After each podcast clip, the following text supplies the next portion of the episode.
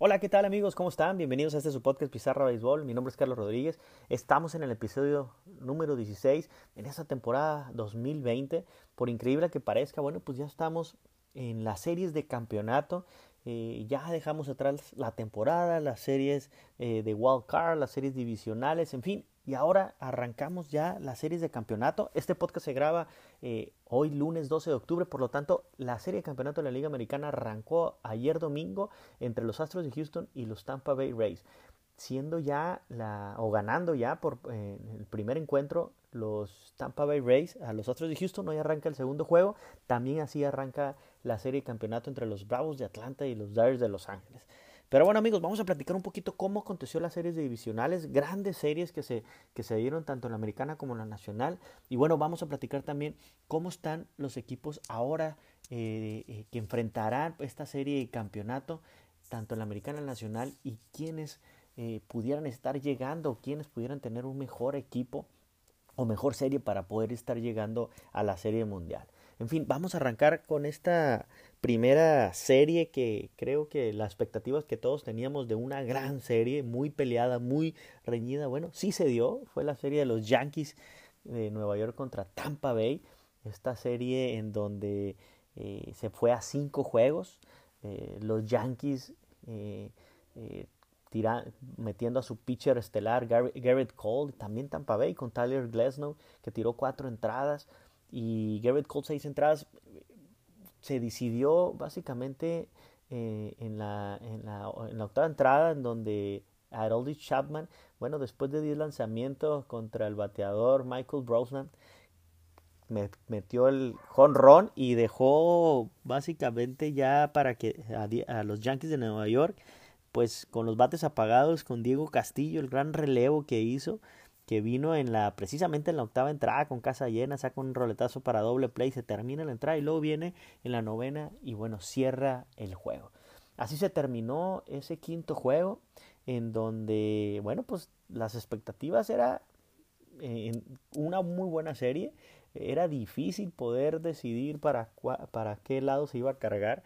Eh, yo creo que los Yankees hicieron un gran esfuerzo, tanto su, su bateo, su line-up, y su picheo, si bien es cierto, creo que el tema de Garrett Cole, eh, vamos a ver qué es lo que hace Cashman pero, eh, y el gerente Steinbrenner pero, de los Yankees de Nueva York, porque creo que no solamente se le puede recargar todo el peso de la rotación a, a Garrett Cole.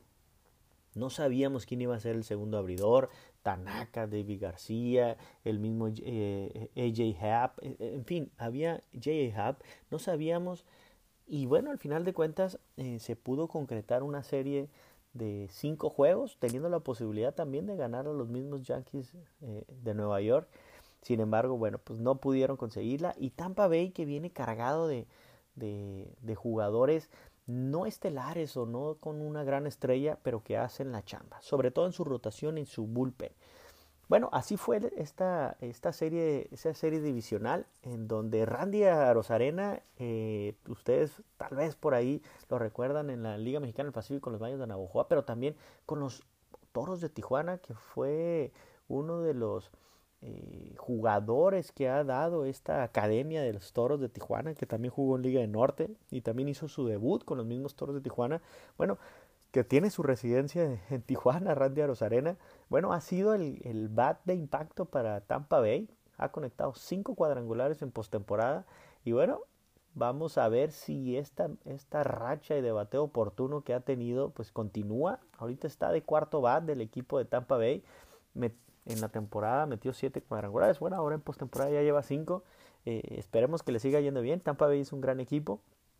Y, al final de cuentas, eh, si este equipo continúa con esa rotación y con ese bullpen, eh, que es lo que esperamos todos, un, gran staff de picheo, pero que Kevin Cash, el manager de, de Tampa Bay, pueda hacer los movimientos adecuados en su bullpen y en su lineup le pueda permitir estar bateando a la hora, bueno, bueno, puede ser suficiente para que Tampa Bay pueda estar consiguiendo su pase a la Serie Mundial. Pero bueno, estamos platicando primero ahorita las series divisionales, ahorita platicaremos las series de campeonatos. Del otro lado, Atléticos de Oakland contra los Astros de Houston. En una serie en donde la serie no la había ganado los Atléticos de Oakland en la temporada, pues bueno, Eh, ahora eh, se voltearon las cosas. Los Astros de Houston batearon increíblemente. Eh, pegaron muchos cuadrangulares en el Dodger Stadium. la pelota, tanto en Petco Park como en Dodger Stadium, ha volado muchísimo. Lo contrario a que ha sucedido allá en Texas. Pero bueno, los Astros de Houston sin Justin Verlander, sin, de hecho, pues básicamente sin Zach Greinke, porque eh, Zach Greinke tampoco no ha pichado por su lesión, pero bueno, no ha pichado tan bien. Eh, pero sin Garrett Cole, por supuesto, este equipo, después de ese 2017, 2018, 2019, que tiene la presa encima, la afición encima, eh, por el tema de básicamente su campeonato con un grande asterisco del 2017 por haber hecho trampa, eh, y por haber estado confirmado esa trampa, bueno, pues ahora tienen, ahora son las víctimas de las ligas mayores, ¿no? O ellos se quieren, quieren creer como víctimas de ligas mayores y quieren demostrar que aún sin trampas pudieran, pueden estar llegando lejos en esta postemporada. Y así, así pasó con los Atléticos de Oakland. no se vieron intimidados por los brazos de, de, Oakland, ni por Charmenea, ni por Frankie Montes, ni por Chris Bassett, eh, ni por este Mike Miner, en fin, ni por el bullpen, que el bullpen eh, de los Atléticos de Oakland, el número uno de las ligas mayores, pues bueno, no apareció, no apareció en esta, en esta serie y los Atléticos de Oakland se llevan la serie en cuatro juegos. Eh, pudo haber sido la, la, barrida, pero ese gran picheo Liam Hendricks, en, donde tiró casi tres entradas, en, el tercer juego de la serie, en donde Bob Melvin lo mandan, bueno, pues básicamente acabó al pitcher ahí, tiró más de casi 50 pichadas y ya en el resto de la serie, pues por lo menos en el siguiente juego ya no, ya no estaba disponible, ¿no?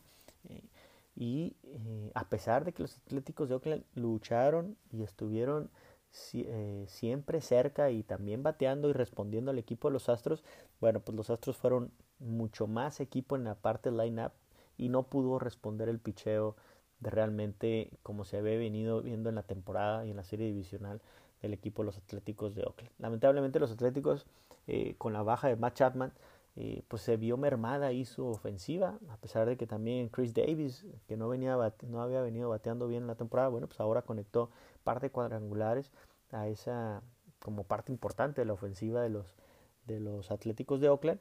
Eh, sin embargo, eh, el bullpen con Jake Dickman, Joaquín Soria, eh, no fueron los, los, grandes stoppers para que pudiera llegar Liam Hendricks y poder cerrar los juegos o terminarlos de alguna forma ya con una ventaja. Tampoco con Jusmeiro Petit.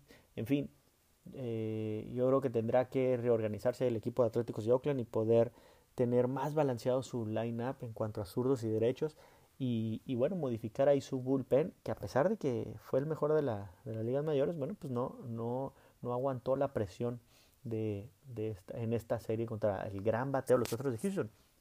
Ustedes recuerdan que el equipo de los otros de Houston en toda la temporada batearon sus mejores bateadores como eh, eh, Alex Bregman, como mismo José Altuve, como Gurriel, Carlos Correa, Josh Reddick, en fin, su, su, su gran base de jugadores o su lineup titular que básicamente es el mismo desde el 2017 tuvieron una temporada con un porcentaje eh, por abajo de 250 todos. Lo que de esos que les menciono por lo que se veía difícil que este equipo de Astros de Houston pudiera remontar pero gracias a, ahí a la magia del, buen manager Dusty Baker los ha llevado hasta ahora a la serie de campeonatos. Primero entrando con un récord perdedor a la en la división oeste de la Liga Americana, eh, casi casi pasando, pudiéramos decirlo así de panzazo, pero bueno, no solamente eh, eh, tuvieron la oportunidad los otros de, Houston de eliminar en dos juegos a los mismos Minnesota Twins que se veían un equipo mucho más fuerte y con mucho más posibilidad de llegar a la serie de campeonato, sino también los Atléticos de Oakland que, que habían batallado mucho en la, en la temporada. Y bueno, pues así es que se llevaron la serie anual los mismos Atléticos, pero en esta ocasión eh, yo creo que los jugadores de los Astros tienen o quieren demostrar algo eh, ante la gente, ante la MLB, ante los mismos jugadores, ante los mismos equipos que, pues, que tienen que tienen un gran nivel y que no es necesario por la trampa. Yo soy de los que considero que, que ese gran nivel eh, que tienen los bateadores de los Astros de Houston, no había necesidad de hacer trampa. Sin embargo, pues en aquel 2017, 2018, 2019, pero sobre todo 2017, eh, ese peso y ese asterisco de ese campeonato, pues siempre, siempre va a estar ahí. Eh, fue otro año, esta es otra temporada, pero los Astros de Houston tratarán, por supuesto, a toda costa de que se pueda minimizar, entre comillas lo digo porque es algo que es algo que, no puede minimizarse, una trampa tan, tan del robo de señales que se dio. Y bueno, con los castigos que se dieron, eh, buenos eh, o malos castigos como haya sido, pero bueno, ese campeonato, ese mundial tiene un gran asterisco. Y en este año, pues, pues tanto Michael Brantley, George Springer, eh, Reddick, Martín Maldonado, el mismo Tyler Tucker, el novato, eh, han demostrado en, en los juegos de playoff que batean y batean a la hora buena y batean mucho. Vamos a ver qué tanto cambia ahora eh, moverse de estadio al Petco Park, aunque en el Petco Park también voló mucho la pelota, hubo muchos cuadrangulares en las series anteriores, tanto en las divisionales, en las de Wild Card y divisionales. Bueno, vamos a ver qué tanto puede batear este equipo eh, ahora Tampa Bay. Bueno, si los Astros de Houston se llevaron esa serie este, que nadie esperaba, pues nadie esperaba que, que ganaran a Minnesota, nadie esperaba que ganaran a los Atléticos de Oakland. En lo personal, por supuesto, ni esperaba que lo ganaran, pero tampoco quería que ganaran. Eh, ahora ya están acomodados en la serie de campeonato, van con 0-1, van con un muy buen equipo Tampa Bay, pero eh, pues bueno, no los podemos este, dar por, por perdida esa serie los Astros por lo pronto eh, yo creo que tanto, tanto ese line-up como ese picheo joven que tiene estos pudiera ser de cuidado para Tampa. Pero ahorita vamos a platicar eso. Así fueron las series tanto en la tanto de la en la Liga Americana, tanto con los Yankees y Tampa Bay y los Astros de Houston contra los Atléticos de Oakland. En la Liga Nacional, los Bravos de Atlanta después de haber perdido, después de, después de haber ganado en dos juegos a los Rojos de Cincinnati y haberlos blanqueado, bueno, se veían el equipo más fuerte enfrentando a los Marlins, también los, a los milagrosos Marlins, ¿no? Eh, con su gran picheo y staff de picheo, eh, desde sus novatos Sixto Sánchez, el mismo Pablo López, Sandy Alcántara, eh, bueno, nadie daba por descartado a los Marlins después de haberle ganado en dos juegos la serie a los Cachorros de Chicago. Sin embargo, sabían que los Bravos no eran Chicago y que, eh, que al final de cuentas pues eran los underdogs de esa, de, esa, de esa serie, pero todos preveían que Marlins le iba a dar batalla a los Bravos de Atlanta, simplemente por el hecho de ser eh, eh, rivales de división, rivales de división y en la serie anual que a pesar de que se fue 6-4 a favor de los Bravos de Atlanta, bueno, pues los, los Marlins de, de, Miami dieron mucha, mucha guerra al equipo de los Bravos. Pero como habían jugado con Chicago y habían ganado esos dos juegos de alguna forma fácil, entre comillas, con mucho picheo, se esperaba que estos eh, Marlins le dieran la gran pelea a los Bravos de Atlanta. Y se especulaba también que, pudieran ganar una serie porque nunca habían perdido una en toda su historia. Nunca habían perdido una serie en toda su historia. Eh, y bueno, no fue así. Los Bravos de Atlanta eh, ganaron y barrieron a los Marlins de Miami. Sin embargo, el primer juego eh, fue un juego en donde se veía que los Marlins venían este, con todo. de hecho, estuvieron arriba en la pizarra los Marlins y, y yo creo que todos creíamos que estos Marlins son de verdad. Sin embargo, eh, pues también sabíamos que en una temporada corta como la de 2020, sabíamos que también las cifras, las estadísticas, los números, eh, este, los pitchers, pues no nunca pudiéramos saber qué tan, qué tan bien pudieran serlo en una temporada completa. Y eh, también el desconocimiento de muchos bateadores en contra de estos jóvenes pitchers, pues también era una era una, una parte de desconocimiento si sabíamos en qué momento ya los bateadores van a conocer a estos pitchers, a pesar de que sabíamos que eran, son muy buenos pitchers con mucha calidad, pero en el béisbol ustedes saben que eh, también en una temporada larga o entre más vean un pitcher, eh, pues también el bateador se puede, puede, hacer los ajustes necesarios, así como el pitcher podrá hacer los ajustes necesarios en contra de los bateadores. Pero bueno, los Bravos de Atlanta se llevaron la serie tres juegos a cero, los barrieron y los Bravos de Atlanta, un equipo muy fuerte, entra a, la serie de campeonato con cinco victorias consecutivas y cuatro de ellas con blanqueadas. Por lo tanto, eh, los, los Bravos de Atlanta es un equipo muy peligroso, muy poderoso en todas sus líneas, tanto en la ofensiva como en la defensiva, en su roster completo, desde el bullpen, su rotación y su, y su line-up. Ahora bien, si los Marlins de Miami yo creo que tienen una gran ventaja para, para lo que sigue en los próximos años con este buen staff de picheo. Creo que tendrán que hacer las adecuaciones ahí Don y Derek Jeter para poder mejorar ahí su lineup, que es un lineup eh, de alguna forma débil. Y, eh, pero bueno, creo que fue una gran temporada, una gran temporada para los Marlins. Nadie lo creía, eh, nadie lo creía que Marlins pudiera estar llegando, pero bueno, pues la ventaja del formato de playoff como como el número de juegos le permitió estar ahí y bien merecido para los Marlins de Miami llegar hasta esa altura, pero pues se le acabó el crédito, eh, se le acabó el gas y se enfrentaron a un equipo de adeveras como los Bravos de Atlanta.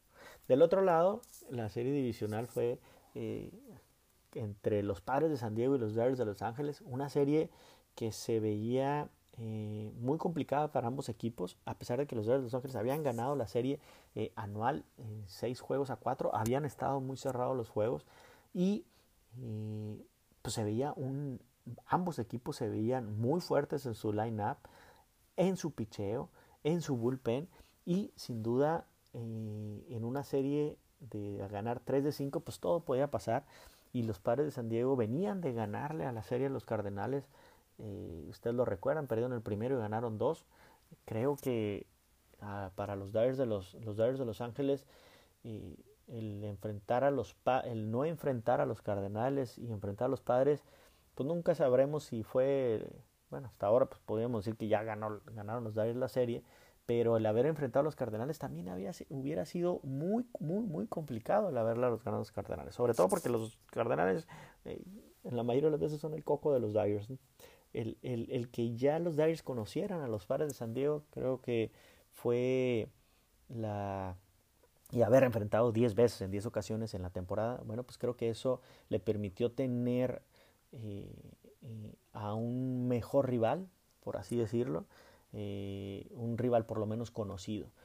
Y bueno, esta serie se definió en tres juegos. Creo que el bateo oportuno de los Dodgers de Los Ángeles ante el bullpen de los Padres de, de San Diego eh, fue siempre constante, siempre fue, siempre fue un, un line muy disciplinado el de los Dyers.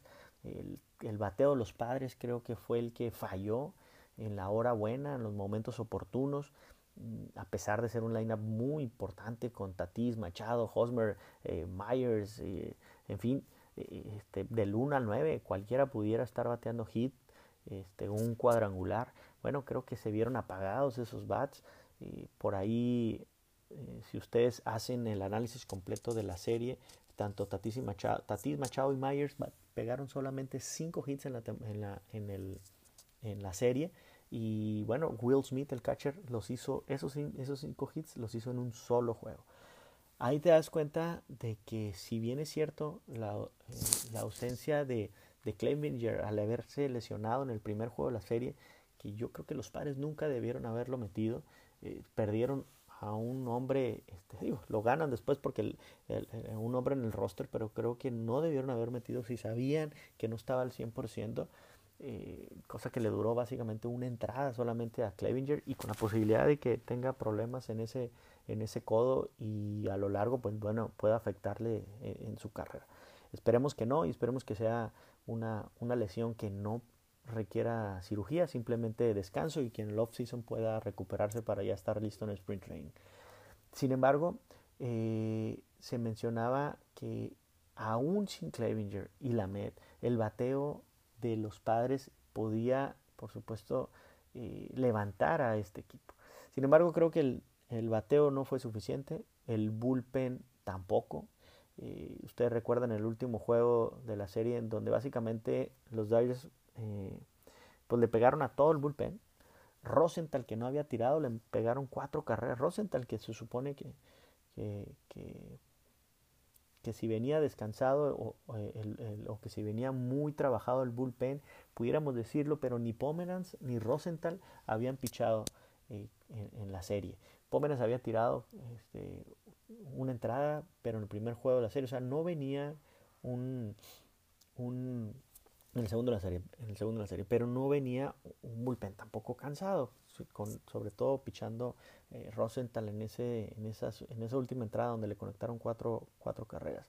Era muy difícil, por supuesto, también venir trabajando con bullpen. Sin embargo, también tenían abridores ahí como Chris Davis, eh, digo, perdón, Zach Davis, el mismo Parak, el mismo Garrett Richard, que fueron los que estuvieron tirando en la temporada normal. Creo que son los que deberían de haber abierto juegos. Eh, no abrieron así, tiraron en el tercer juego, tiró Morejón. Creo que debió haber abierto Chris Parak. Era, eran tus pitchers de temporada, eran tus, era tu rotación. Creo que eso debió haberle eh, costado mucho al, equipo de los padres. Y por el lado de los Dyers, creo que se vio un equipo muy balanceado, muy disciplinado en la forma, en, el momento en, el, de, todo, en todo su line-up.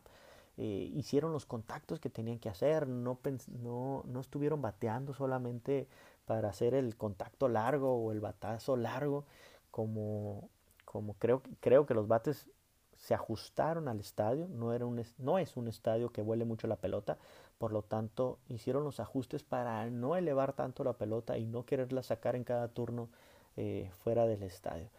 Eh, entonces hicieron las jugadas, el robo de Mookie Betts y Cody Seager creo que fue clave, la jugada eh, del del home, del casi de Tatisi que se la roba Cody Bellinger por supuesto también fue parte importante de esa de ese segundo juego de la serie. En el primero bueno fue eh, clave también Walker Buehler en esas cuatro entradas que tiró en donde a pesar de verse un poco pues desconcentrado y no tirando este strikes, dio muchos bases por bola, pero sin embargo, un, si no me equivoco, en la segunda tercera entrada, eh, con casa llena, poncha dos, dos padres de San Diego, a Profar y luego a Grisham. Creo que ahí también, ahí fue el momento, creo yo, el momento de la serie en donde los padres se pudieron ir arriba y Bueller este, ponchó a esos dos bateadores en esa, en esa entrada para que después vinieran eh, los mismos eh, Dyers a empezar a batear y pues se fueran 5-1 terminó el, primer juego de, esa serie eh, bateando oportunamente. En el segundo juego creo que la clave fue el robo de base de Mookie Betts y Corey Seager cuando el juego estaba 4-3 y eh, estaba Mookie Betts y Corey Seager en primera en segunda y primera base respectivamente y bateando Justin Turner pichando Drew Pomeranz eh, con un out en esa quinta entrada después de que eh, después de que los padres precisamente habían anotado, habían conectado dos cuadrangulares y uno de ellos después este, fue robado por Cody Bellinger que pudieron, tuvieron la posibilidad de irse arriba. Bueno, pues después de ese robo creo que ahí fue donde, donde la clave para que ganaran los Dodgers en ese segundo juego, juego de la serie. Es una serie, una serie interesante. Hubo una serie donde también hubo ahí, pues, ustedes lo recuerdan, con Manny Machado y Bruce, eh, Bruce Dar Graterol, donde hubo eh, también eh, mensajes por parte de los dos y, gritos y señalamientos y también pues algunas señas.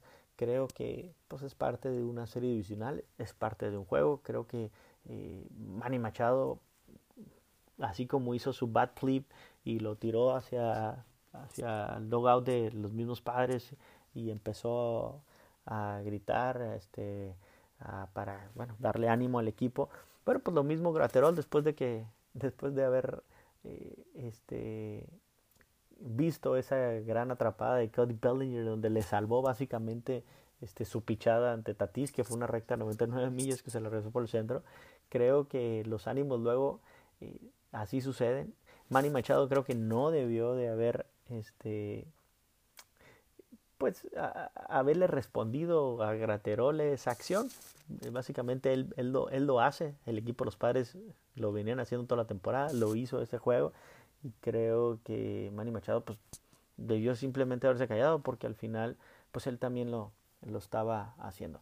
Creo que Graterol sí exageró en su exageró en su eh, en su celebración creo que el que debió haber celebrado de otra forma tal vez, o de esa misma forma fue eh, haber sido Cory Bellinger, pero creo que Graterol, pues bueno, también por haberle salvado esa entrada de esa forma festejó. Y Graterol vino después en la siguiente entrada y sacó 1, 2, 3, en seis pichadas sacó el inning, eh, cosa que bueno, pues creo que ahí Graterol sacó al final de cuentas eh, las pichadas que tenía que hacerle al equipo de los padres y poder, y poder verse pues bueno, eficaz ¿no? en, esa siguiente entrada.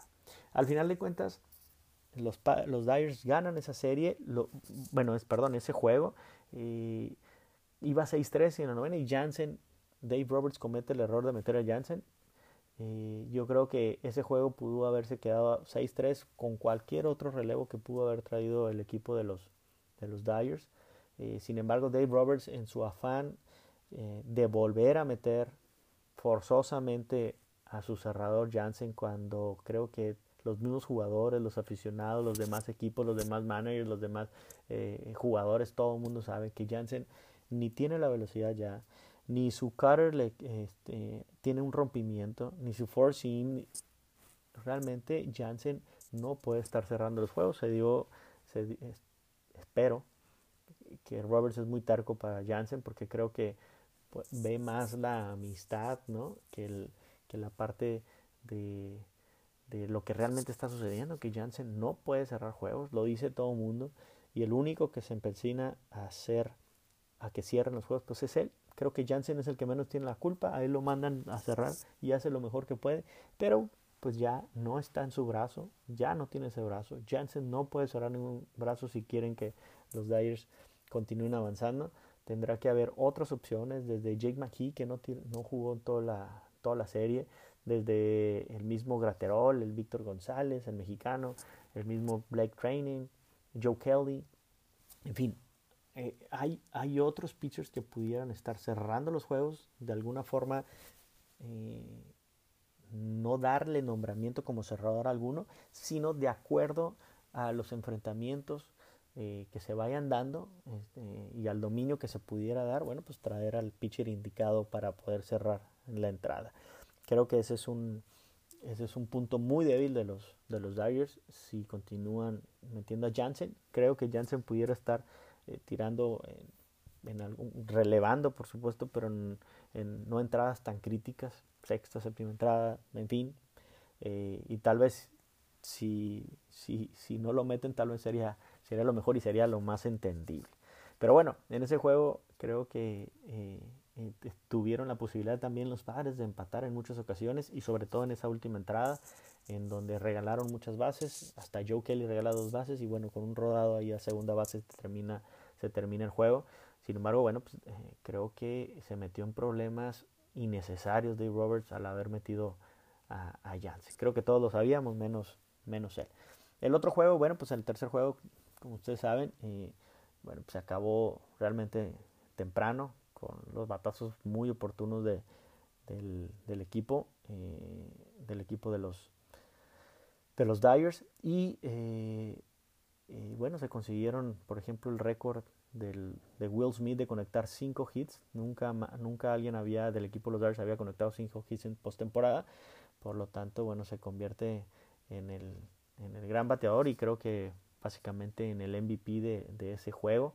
Y los Dyers de esa forma pasan a la siguiente, a la, serie de campeonato. Eh, si bien equipo Los Padres fue un equipo eh, muy complicado, sobre todo haber enfrentado a ese line-up, eh, creo que le sirvió mucho, por supuesto, para ver con qué pitchers puede contar Dave Roberts en la siguiente, mm, que va a ser muy complicado y ahorita vamos a platicar el tema de la serie Los Bravos contra los Giants, que se van a jugar ahora ya de 4 a ganar 4 de 7 en una serie donde no va a haber descansos, este, así como no la, no la hubo en las series divisionales pasadas, bueno, pues tampoco la habrá ahora, pero si, es necesario y se van a 5, 6, 7 juegos, pues por supuesto va a ser eh, muy importante quien tenga más profundidad en su golpe. Bueno, entonces en esas series así, este, tan complicadas que se dieron la americana y la nacional, eh, pues las series de campeonatos se quedan, serían Tampa Bay contra los Astros de Houston. Tampa Bay ya va arriba en la serie 1-0 al momento de este podcast. Y los Dyers y los Bravos arrancan en esta ocasión eh, serie de campeonato en este lunes, el primer juego de la, de la serie que se, juega, se jugará en Arlington. Y fíjense nada más el tema de Arlington, comentarles que, que será la primera ocasión en que haya, un, haya aficionados en Arlington. En el estadio de los Rangers Texas por primera ocasión va a haber juegos con aficionados. Alrededor de 11.000 personas estarán asistiendo al estadio por primera vez en toda la temporada. No la hubo de la temporada normal, series divisionales, series de wild card. Bueno, pues ahora habrá solamente en la liga, en la serie campeonato de la Liga Nacional, no así en, el Petco Park donde se está jugando la serie campeonato de la Liga Americana. Y en dado caso eh, que no, no, no, perdón, no en dado caso, la serie mundial también se jugará con, con aficionados, solamente en el estadio ahí de, de Arlington. Por supuesto, con todas las medidas de precaución que debidas que se van a hacer, forzosamente tendrán que usar cubrebocas en todo momento mientras estén sentados en el estadio. No podrá haber más de, eh, podrá haber grupos de cuatro personas de familia solamente, pero podrán, deberán estar separados. Por ahí ustedes han visto las imágenes en los juegos de fútbol americano de la NFL, por ejemplo, el juego de ayer de Kansas City. Bueno, pues de esa forma eh, y más o menos de esa forma estarían acomodados los, aficionados, los aficionados. Sin embargo, bueno, pues ya habrá ahora motivación real, o va a haber ruido real, o va a haber una, una porra real, ¿no? A, a, los equipos que estén enfrentando, en este caso los Bravos y los Dyers.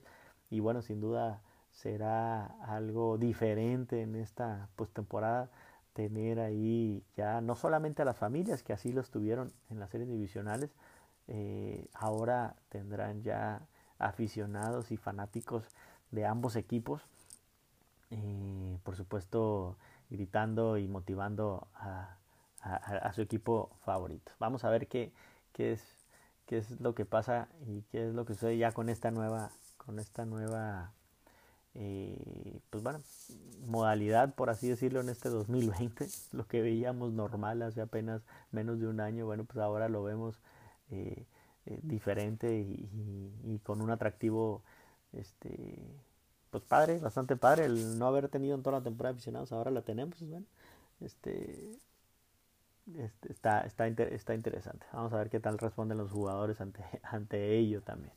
Bueno amigos, eh, terminando ahora sí ya este, con las series divisionales eh, y por supuesto con los equipos que se quedaron también atrás, vemos equipos que por supuesto los vamos a seguir viendo en, en, los siguientes, en los siguientes años, esperando en una temporada completa, ojalá el 2021 sea una temporada completa, eh, en donde por supuesto se les exija mucho más a, también a los equipos que vayan o que quieran competir, sobre todo si el formato continúa de esta forma, bueno, que se puedan eh, reforzar en todas sus en todas sus eh, líneas, ofensiva, este, defensiva, picheo, rotación, bullpen, y si, y si la, el formato no solamente de quienes pasan a playoff, si siguen siendo los 16 que pasan, pero si continúan las series de esta forma sin descanso en tanto wild card, divisional y series de campeonato, bueno,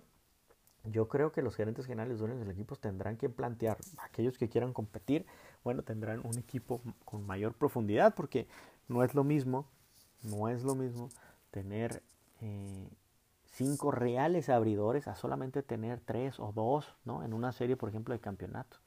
Ya eh, varía mucho eh, el tema de que estén jugando juegos consecutivos. La estrategia de bullpen es otra.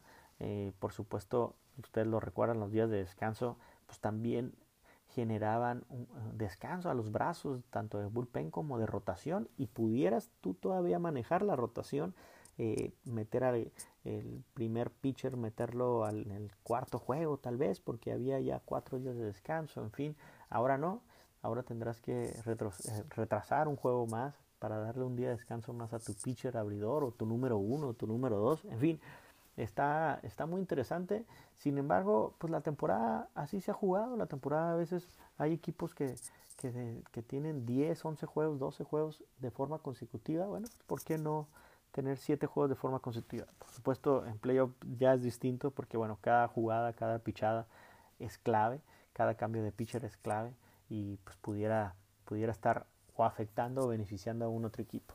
Pero creo que, bueno, los equipos que han quedado afuera seguramente tendrán la posibilidad de reforzarse y poder estar eh, peleando en los, siguientes, en los siguientes años.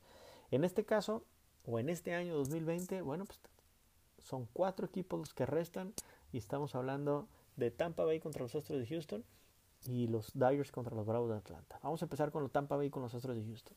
Yo creo que Tampa Bay es el equipo que de inicio de temporada y hasta concluir ahora recientemente la, serie contra los Yankees de Nueva York es el equipo que eh, más fuerte en todas en todo su roster se ha visto.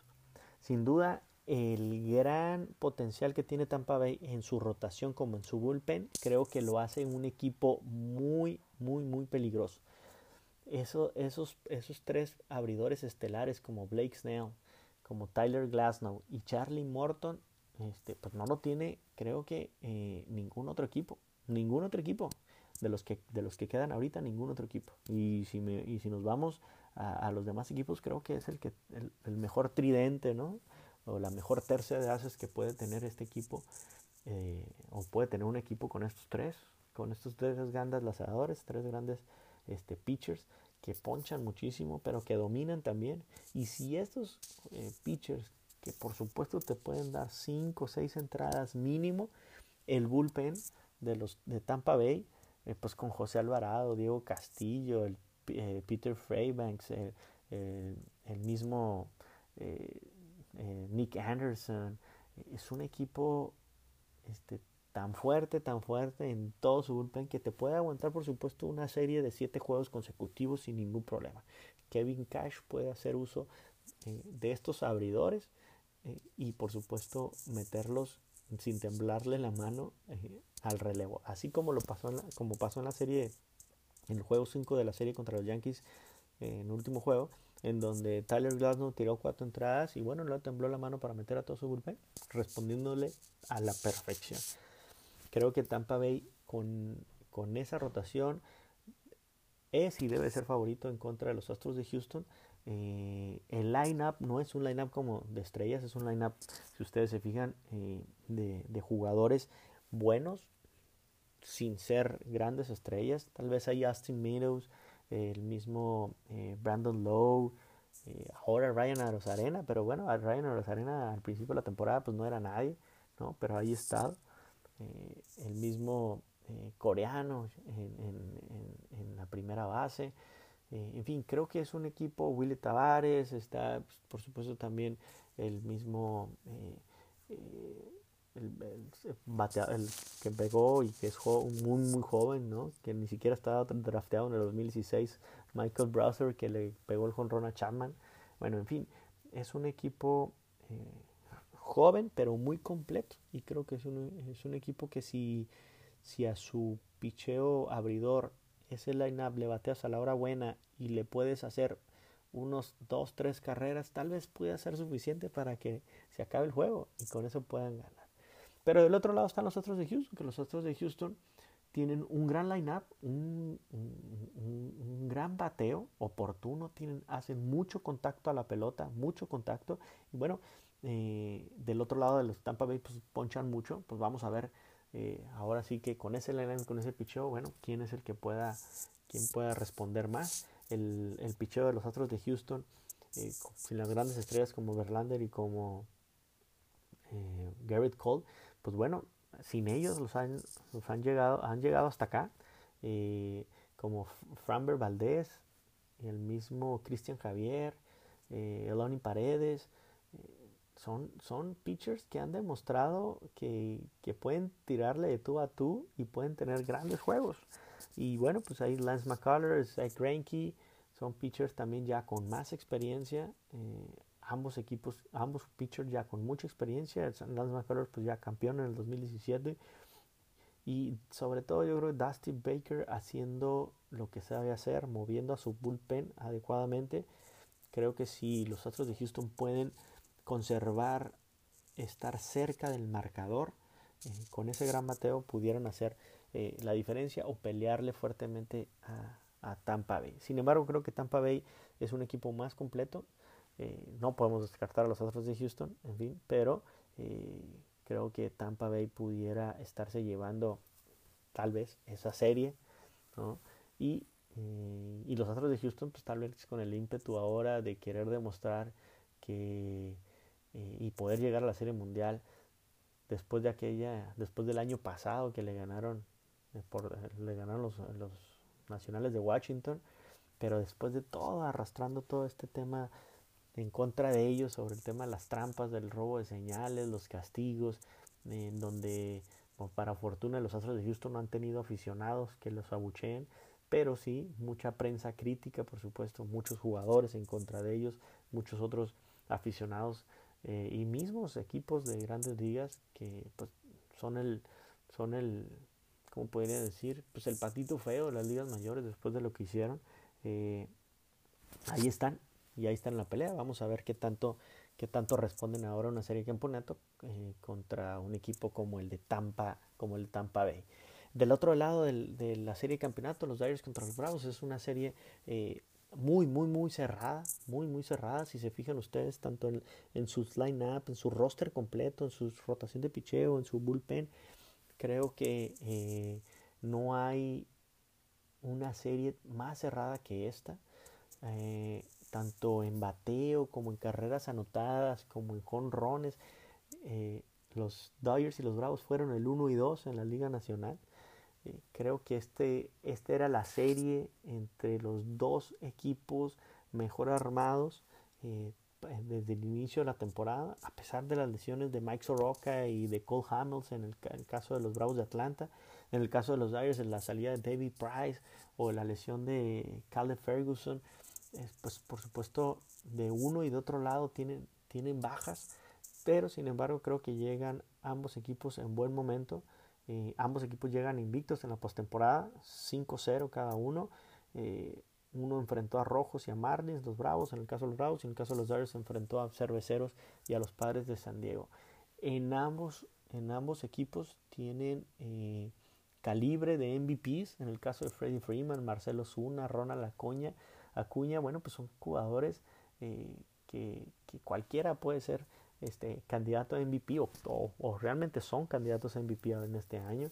Del lado de los Dodgers, pues un Corey Seager, un Mookie Betts, realmente eh, son son candidatos a MVP de este año y bueno, pues el, el MVP del año pasado, Corey Bellinger, que no ha tenido su mejor, su mejor temporada y que bueno, eh, todavía ocupa demostrar eh, más todavía en estos, en estos playoffs, a pesar de esa de ese jonrón, ese cuadrangular que le conectó a Zach Davis en, en, el segundo juego de la serie y luego a ese robo de ese robo de jonrón, ¿no? Ese robo de jonrón, bueno, pues que ha marcado, por supuesto, las imágenes ahora de ligas mayores ese jonrón y creo que lo va a hacer así por muchos años eh, sobre todo si los Dyers pudieran eh, estar consiguiendo eh, logrando logrando jugar igual como lo hicieron contra el equipo de cerveceros contra el equipo de los padres pero bueno ahora enfrentan a un rival en donde sus líneas ofensivas y defensivas pues son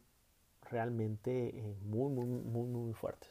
Si ven ustedes al equipo de los Bravos de Atlanta con Max Fried, el zurdito, eh, que también puede ser candidato a Young, el novato Ian Anderson, que tiene una recta y un slider impresionante, Kyle Wright seguramente será el tercer pitcher, y bueno, los Bravos de Atlanta con un bullpen que podemos decir que es el mejor bullpen de la liga, desde Chris Martin, Will Smith, eh, Mark Melanson, eh, Darren O'Day, Tyler Matzek, AJ Minter, en fin, es un bullpen muy fuerte y que seguramente Brian Sneaker, el, el, manager de los, de los Bravos de Atlanta, eh, lo va a, a, meter desde que vayan arriba en el marcador. Si, si sus pitchers novatos de la rotación les dan la ventaja eh, en las primeras entradas y pueden conseguir poder llegar 5 o 6 entradas, bueno, seguramente vamos a ver un bullpen muy, muy, muy activo de los Bravos, de Bravos Atlanta porque es un bullpen muy efectivo, muy efectivo. Eh, ahí le podemos sumar a Chain Green también, que tienen las efectividades muy bajas todos. No, no hay pitcher de los Bravos de Atlanta que tengan efectividades altas.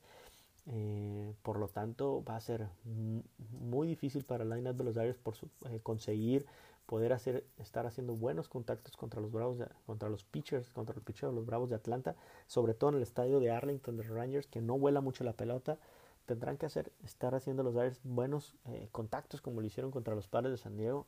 No pensar solamente en volarse la barda, sino estar haciendo contactos a lo largo de todo el campo. Y, eh, y, bueno, en el, caso de la rotación de los, de los Dyers, pues Walker Bueller, que no ha podido tirar muchas entradas, ha estado tirando muchas, ha estado haciendo muchas pichadas, por lo tanto sus salidas son muy cortas. Eso eh, pudiera afectar, por supuesto, también el que venga el bullpen a, eh, eh, a, muy, temprano, a muy, muy, temprano en el juego y que en una serie tan larga pudiera estarles afectando. Entonces depende mucho los Dyers de un Walker Buehler, por supuesto de un Clayton Kershaw que tiró salida de calidad en el juego de los contra los Padres de San Diego una, y también bueno pues un gran juego contra los cerveceros de Milwaukee. Clayton Kershaw tendría que estar tirando de la misma forma eh, tirando eh, eh, juegos de calidad para que no venga el bullpen tan temprano. Y vamos a ver qué decide Roberts en el tercer juego, cuarto juego, quinto juego. Creo yo que con la rotación que tienen, después vendría Tony Gonsolin, Dustin May y Julio Urias. Pero tal vez Dustin May pudiera venir en los primeros dos juegos o en el primer juego a relevar y ya no tirar hasta un quinto juego o tirar fuertemente en los primeros dos juegos eh, eh, bullpen y luego ya venir hasta un posible sexto séptimo juego. Yo creo que va a ser muy muy importante cuáles van a ser la, estrategia, la estrategia que haga Dave Roberts. Eh, sin duda creo que esa va a ser la diferencia en esta, en esta serie. Si bien es cierto el line-up de los Dyers con Mookie Betts, Cody Seager, Justice Turner, Max Muncy, Cody Bellinger, eh, AJ Pollock, el mismo Jack Peterson o Edwin Ríos que ya regresa después de su lesión. Edwin Ríos creo que va a ser factor importante. Y también, bueno, pues Will Smith eh, y el mismo eh, Kike Hernández creo que van a ser, va, a ser un line-up que tiene que seguir esperando mucho las pichadas, tiene que ser muy disciplinado, muy paciente, por supuesto. Saben que el equipo de Bravos de Atlanta tiene una profundidad en su picheo, por lo tanto tendrán que estar siendo muy, muy pacientes en cada uno de sus picheos, sobre todo en, los pitchers eh, que les van a tirar eh, los abridores, con Max Freid, el mismo Ian Anderson eh, y Kyle Wright. vamos a ver que puedan hacerlos pichar para que rápidamente traigan al bullpen y durante la serie, bueno, pues poder tener eh, esos brazos cansados del bullpen que sea muy utilizado para los Bravos. Yo creo que esa es la parte que le va a corresponder hacer a los Dyers. La parte de los, de los, Bravos de Atlanta pues tendrá que venir eh, sus grandes bates a hacer la diferencia. Eh, Freeman, Marcelo Zuna y el mismo Ronald Acuña junto con otros. Creo que, la, creo que aquí un bateador que pudiéramos decir lo que es el caballo negro y es el que siempre conecta la hora buena.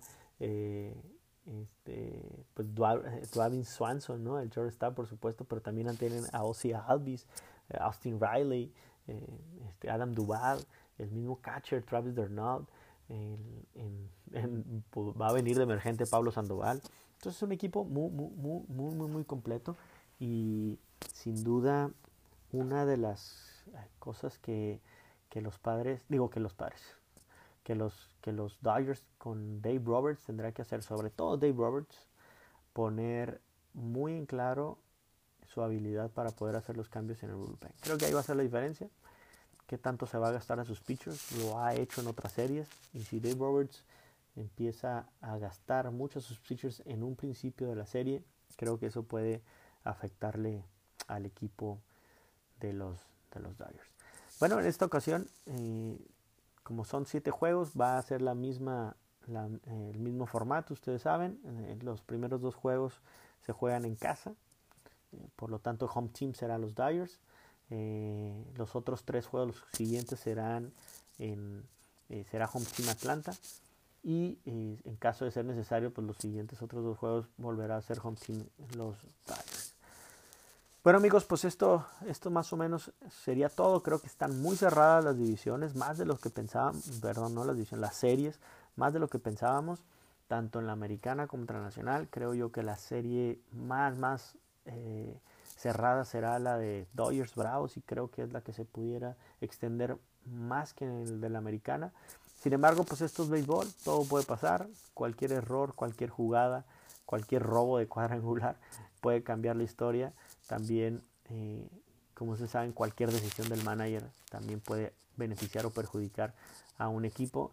Pues hay que estar pendientes de lo que sucede en, las, eh, en los próximos juegos en estas dos grandes series, en estas dos grandes series. Y bueno, pues decirle a ustedes cuál creen que van a ganar, cuál es tu favorito, qué serie mundial preferirías, eh, cualquiera de las de las de los cuatro equipos pudieran eh, enfrentarse y pudieran ser, creo que yo, grandes series.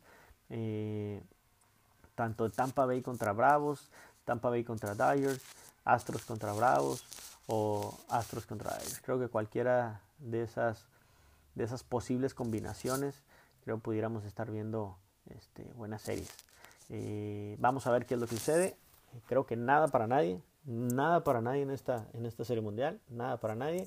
Y vamos a ver qué equipo puede estar eh, generando, eh, por supuesto, calidad, mejor calidad de bateo a la hora buena, bateando a la hora buena y por supuesto qué pitchers pudiera ser más dominantes o qué rotación o qué bullpen va a ser más dominante en ambas series. Amigos, pues bueno, yo los dejo hasta aquí. Solamente comentarles que pues ha sido una mala racha. Nada más para finalizar, ha sido una muy mala racha el tema de los salones de la fama que han fallecido en, esta, en estos últimos días. Lamentablemente, desde Tom Seaver, desde Low Brook, Bob Gibson, eh, este, ahora el mismo Joe Morgan.